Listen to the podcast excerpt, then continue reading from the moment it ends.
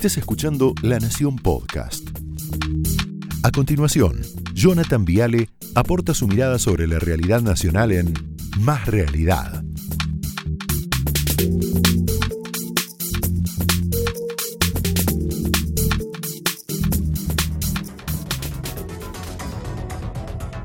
Buenas noches, bienvenidos. Los números de hoy son desastrosos, lo venimos hablando acá en el pase. 20.870 contagios en toda la República Argentina, pico histórico de la pandemia en la Argentina. 10.402 contagios fueron en la provincia de Buenos Aires. La mitad de estos 20.000 en la provincia de Buenos Aires, 2.281 en la ciudad autónoma de Buenos Aires. Decisión que estaría tomando el gobierno nacional, te lo acabamos de contar, restricción total de la circulación nocturna. O sea, no se podría salir de casa, ni para ir a comer, ni para ir a un bar, ni para ir a una reunión social, nada. Dato político importante a esta hora, son las 20.09. El gobierno de la ciudad no está de acuerdo con esto. La reta aceptaba un cierre de bares, de restaurantes a las 12 de la noche, era lo máximo que se día, hoy la reunión terminó mal, Lucas Morando ahora nos va a contar detalles, hasta hubo algunos momentos tensos en la reunión, pero no están de acuerdo la ciudad con la prohibición de circulación. No están de acuerdo. Toque de queda de ninguna manera vamos a aceptar, dice el gobierno de la ciudad de Buenos Aires. Recién una fuente muy importante de la ciudad me decía off the record, si prohíben circular desde las 10 pm es una medida ridícula puede generar una tensión innecesaria en la sociedad. Y además, me decía esta fuente, va a ser imposible de controlar en el conurbano. Profundo, estamos hablando de la matanza profunda, estamos hablando de Lomas de Zamora. Es una medida que coarta libertades básicas de la gente, me decía la gente de la ciudad de Buenos Aires. Cada uno sacará sus propias conclusiones. Es una decisión política, no sanitaria. Entonces uno recordaba con esta pelea brutal que tenemos otra vez entre nación, ciudad y provincia, esa definición que dio ayer el notable, querido actor Oscar Martínez, cuando dijo esto, ¿no? Cuando dijo, claro, le preguntaron si extrañaba a Argentina y él dijo, no, no extraño a Argentina, no voy a mentir, me resulta tóxica la Argentina, mira. ¿Extrañas algo de Argentina?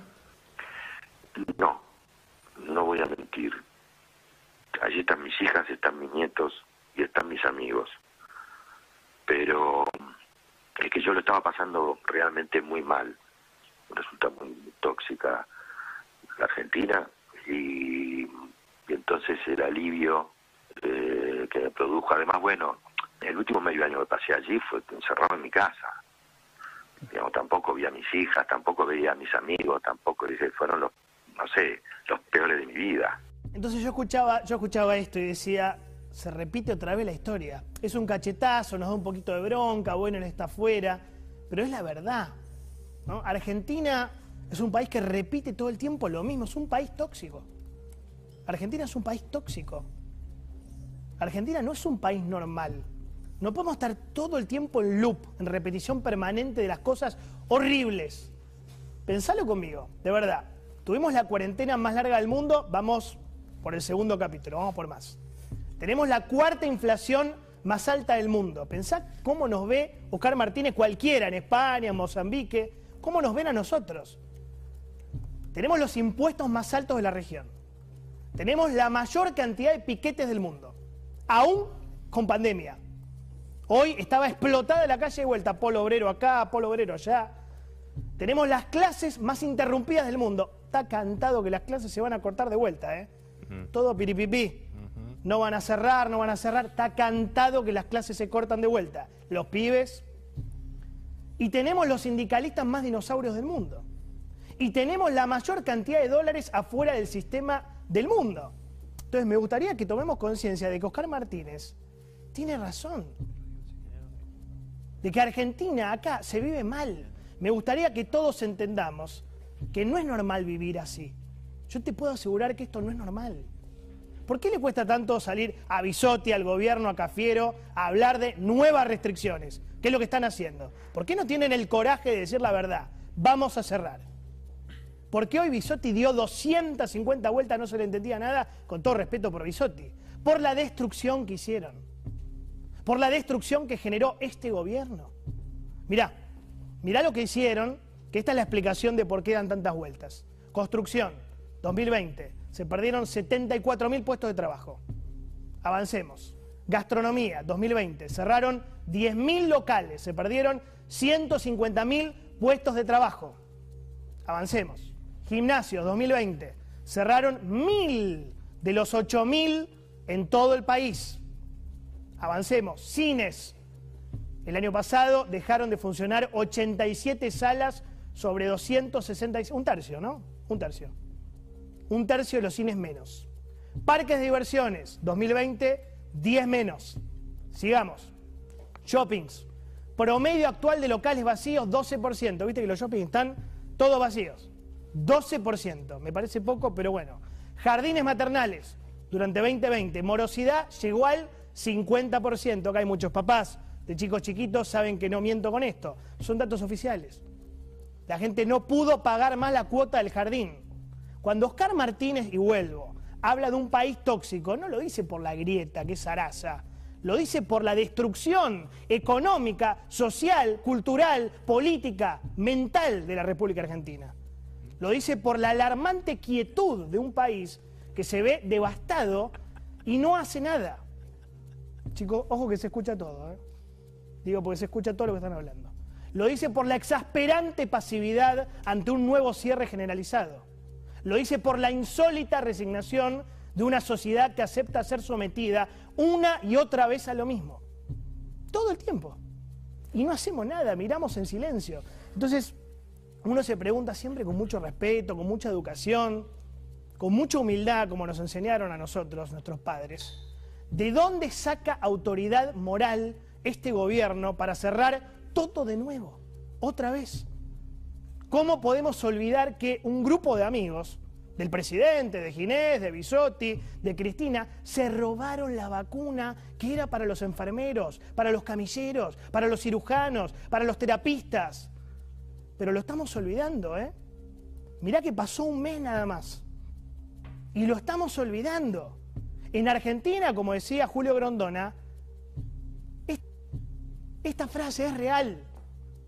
Todo pasa, todo pasa, todo se dilapida, todo se olvida. La familia Moyano se robó la vacuna, Hugo Curto se robó la vacuna, la familia Dualde se robó la vacuna. La familia Zanini se robó la vacuna, muchachos. No olvidemos esto, por favor. Scioli se robó la vacuna y hoy es embajador y no pasa nada. Mira cómo viene al ojo Scioli, un canchero Berbisky se robó la vacuna y ya tuvo dos notas, una con el presidente y otra con Massa. Por Dios, Massa. Massa, le diste una nota a Berbisky. ¿Dónde está la moralidad de Sergio Massa? El presidente ya sabíamos. Massa le dio una nota. El topo de voto se robó la vacuna. El diputado Valdés se robó la vacuna. ¿Querés más? La señorita Purita Díaz la becaria, ponele, de Ferraresi, se robó la vacuna. El senador Tayana se robó la vacuna. El embajador Pepo se robó la vacuna. Prohibido olvidar. Hoy no se puede olvidar esto. Lisandro Bonelli, el sobrino de Ginés, se robó la vacuna. La persona que tenía que controlar esto se llama Carla Bisotti. Carla Bisotti, la que hoy hablaba de cuidarnos en su Ministerio de Salud, en nuestro Ministerio de Salud, se vacunaron de manera clandestina 17 personas. Eh, ¿Cómo 17? ¿De dónde sacás ese número? ¿No me crees? 1 Bonelli, 2 Medina, 3 Aviñoso, 4 Monsalvo, 5 Colia, 6 Díaz Bazán, 7 Fontella, 8 Leibovich, 9 Costa, 10 Barrio Nuevo, 11 Gallardo, 12 Rearte que hoy estaba ahí, 13 Castelli que hoy estaba, 14 Sanarini, 15 Insúa, 16 Auge, 17 Aquino. 17 vacunados VIP en tu ministerio, en nuestro Ministerio de Salud, Bisotti. Esa es la Argentina tóxica de la que habla Oscar Martínez. Esa Argentina tóxica se banca que nos toquen todo. Se banca que los mismos funcionarios que hace un mes nos robaron las vacunas hoy den cátedra sobre coronavirus. Es un país Es un país complicado Argentina. Los mismos funcionarios que provocaron una catástrofe social. Terrible, mira esto, ¿no? Esto Santi ahora lo, va a ampliar. Cinco de cada diez argentinos usaron ahorros o vendieron pertenencias para poder sobrellevar la cuarentena. Las joyas de la abuela, muchachos. Cuatro de cada diez argentinos se endeudó para sobrellevar la cuarentena. Esto es el INDEC, información oficial. Cuatro de cada diez argentinos redujo el consumo de alimentos, carne, verduras o leche para sobrellevar la cuarentena. Los mismos que hicieron esto son los que se vacunaron VIP y son los que sin pedir disculpas y sin ponerse colorados siguen manejando nuestras libertades. Se cierra todo. Lo mismo, somos una sociedad dormida, no sé, anestesiada, una sociedad resignada, una sociedad acostumbrada a que en este país pase cualquier cosa. De hecho, bueno, el mejor ejemplo es Vudú. Es el mejor ejemplo, ¿no?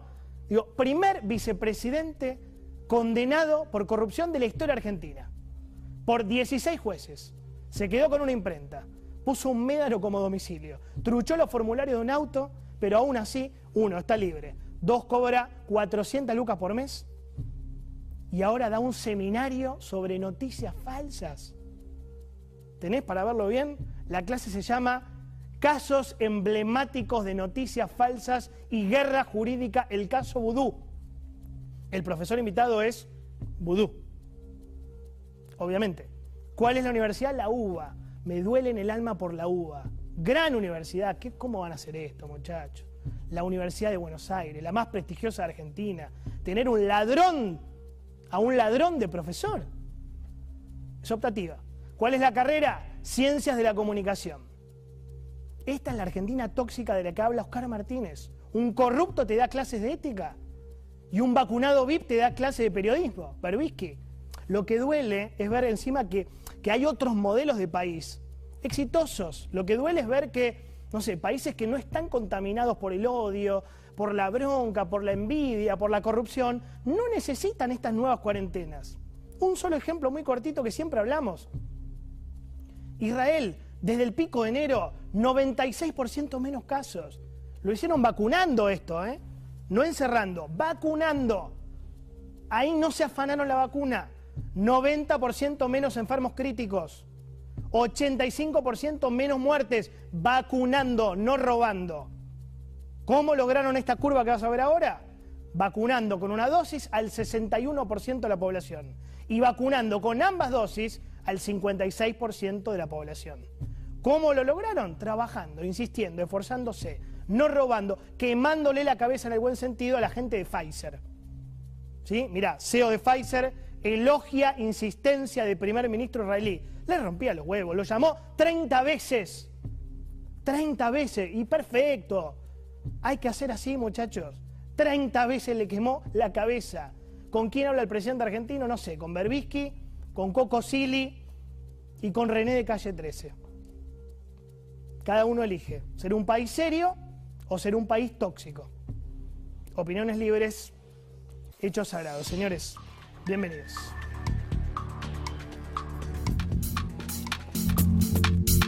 Esto fue Más Realidad, un podcast exclusivo de La Nación.